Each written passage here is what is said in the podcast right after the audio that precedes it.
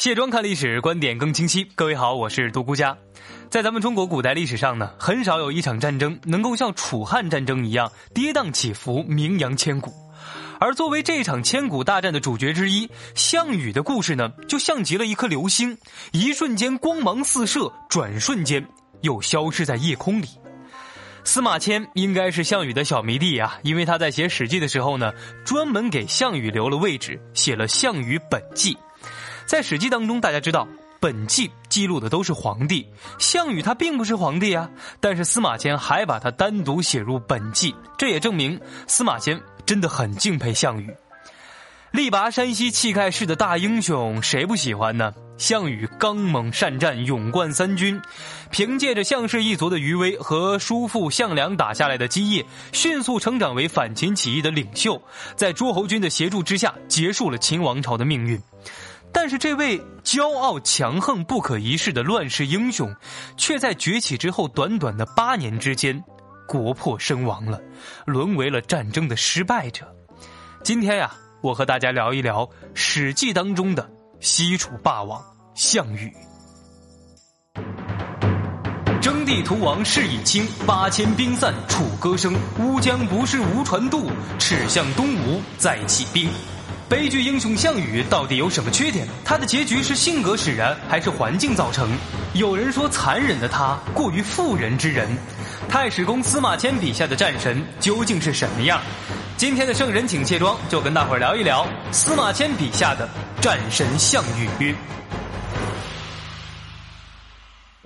众所周知啊，鲁迅先生曾经说过：“性格决定命运。”哈哈，项羽的出身和家庭背景呢，让他从小就有特别远大的理想。据说项羽十二岁的时候呀，就想着秦能统一中国，为百姓带来一个短暂的和平。当他二十四岁的时候，陈胜吴广起义，项羽就跟叔叔项梁趁机起事。正是在这样的历史背景之下，青年时期的项羽经历了诸侯征战的混乱时代，但是他不甘人下，不断的学书、学剑、学兵法，希望可以统领千军万马。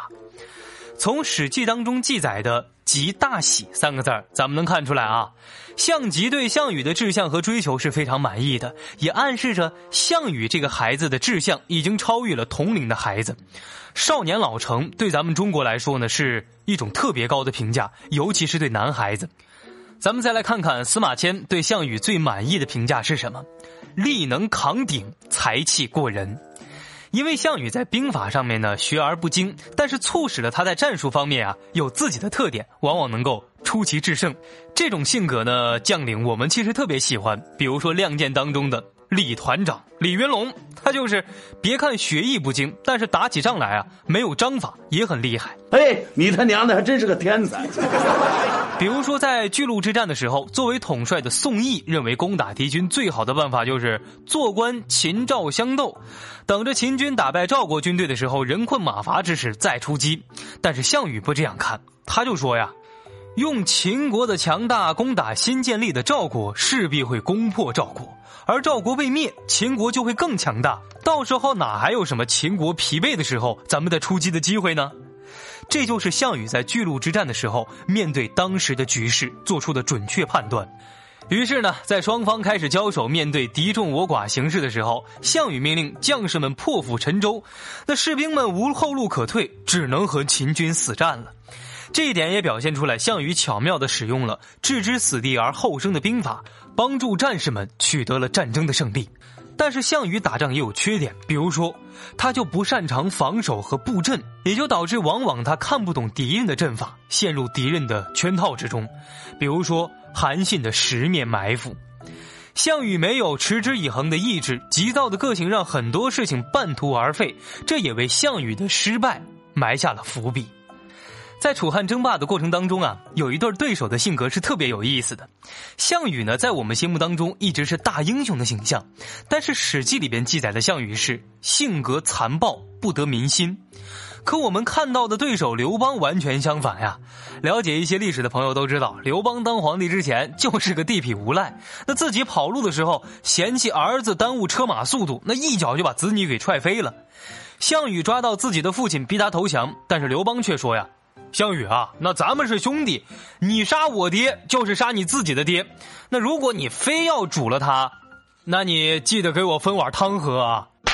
可是这样无赖的刘邦，在我们的印象当中，又是深得民心、深受百姓爱戴的。从某个角度上来说，项羽和秦始皇呢有很多相同之处。他们一生推崇尚武，做事情霸道，认为武力能够解决一切。对老百姓采取的也是威慑的方法进行管制，而不是安抚的方式收复民心。在巨鹿之战之后，项羽坑杀了二十万投降的士兵，让秦军对他失去了信心。这秦朝士兵哪还敢投降呢？只能死磕到底。就算是有敌军想投靠项羽，他们也会深思熟虑。所以秦军一路拼命抵抗，不愿意投降。到达咸阳之后，项羽并没有像刘邦一样跟民士约法三章，而是引兵西屠咸阳，杀秦王子婴。他大规模的屠杀百姓，导致百姓对他失去信心，不愿意追随他。项羽的不成熟做法对他未来的发展产生了负面影响。由于他做事残暴凶狠，不考虑后果，导致民心背离，让他在战争当中处在孤立地位，最终失败了。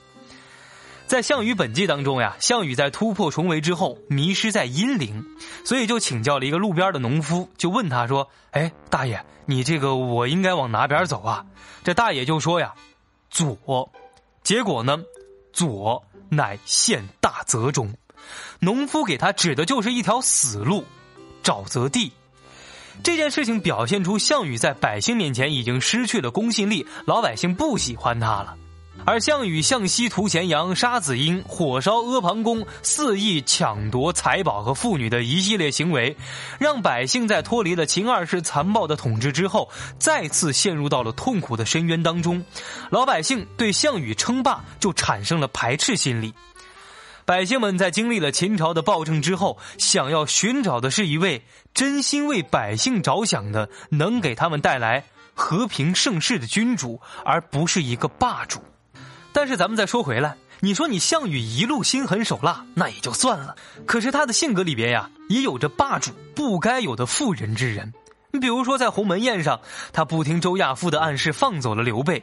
君王为人不仁，也就是项羽性格的真实写照。项羽想利用刘邦的父亲威胁刘邦，但是刘邦根本就不在乎自己父亲的安危。刘邦呀。就是抓住了项羽一贯妇人之仁的性格，他就认为，嘿呦，项羽这老小子不会杀害我父亲的，他呀不是这种狠心的人。最后呢，项羽果然不忍杀害刘邦的父亲，把他放回去了。这样的性格弱点也就多次被敌人利用，导致了项羽最终的失败。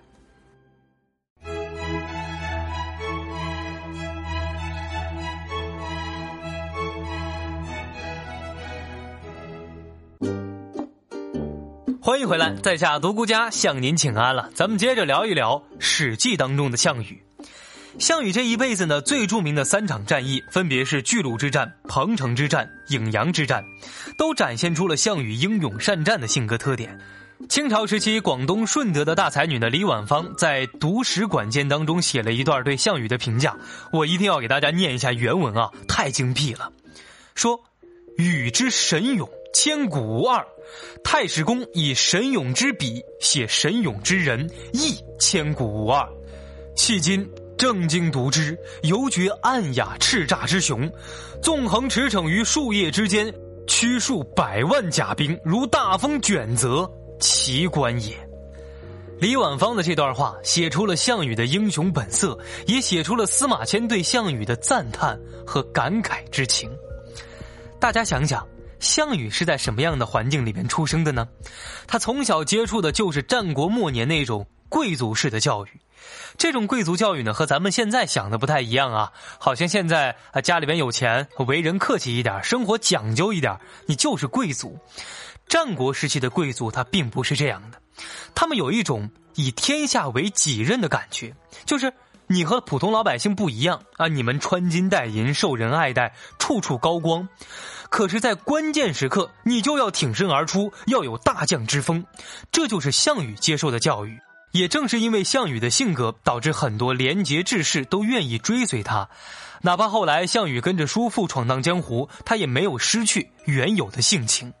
我再带大家看一看《项羽本纪》当中司马迁对项羽战争场面的描写。他这样说：“于是项王大呼驰下，汉军皆披靡，遂斩汉一将。是时赤泉侯为骑将，追项王，项王瞠目诧之。”就是项羽怒目睁着眼睛大喊一声，只见赤泉侯呀人马俱惊，灰溜溜的赶紧逃跑了。项羽在被敌人包围的时候也不害怕，骑着马呀大声呼喊，冲向汉军。此时的汉军就像被大风吹过的野草一样迅速倒下，四处逃跑。而项羽呢，睁大眼睛的样子也把敌方的军马吓得是纷纷逃跑，再次显示出了项羽豪迈。神勇的性格特点，在项羽本纪当中，巨鹿之战那是项羽事业的最高峰，也是项羽这一辈子的关键之战。他慷慨陈词，怒杀宋义，引兵渡河，破釜沉舟，杀苏角，鲁王离，召见诸侯，以至于所有人在面对项羽的时候不敢仰视他。从侧面显示出来，项羽在军中的威严，也为战争的胜利奠定了基础。在彭城之战的时候呢，项羽仅凭借三千骑兵，将五十六万诸侯军打的是丢盔弃甲，让各个诸侯国纷纷投奔楚国。这一时期的楚国呀，非常强盛，并且深得民心。他们往往被项羽的个人品质所吸引，甚至连项羽遭到失败的时候，你看司马迁写他写的仍然是豪情万丈。在兵败的时候呀，项羽率领二十五个骑兵，面对身后几千名的追兵，仍然能保持风度的说：“如今呀，我一定会战死沙场，只希望这场战役诸位能够打得痛快。”除了霸气外露，有时候呀，项羽也是一个刚愎自用、气量狭小的人，他特别崇尚个人英雄主义，忽视团队的重要性。项羽手下有非常多的门客为他出谋划策，但是他压根儿就没真正重视过他们的意见，他只相信自己。他对韩信就是这样的呀，带有狭隘的认识。他认为韩信，你作为一个男人，竟然能忍受胯下之辱，你就是没骨气的。所以项羽打心底里看不上韩信，于是就没有给韩信大展宏图的机会，让韩信的才能没有办法施展。最后呢，韩信只能是投奔刘备，变成了消灭楚国政权的重要力量。项羽过于自信了，他就很难接受别人的建议，往往在一些大决策上，但又表现出一些不近人情的残忍。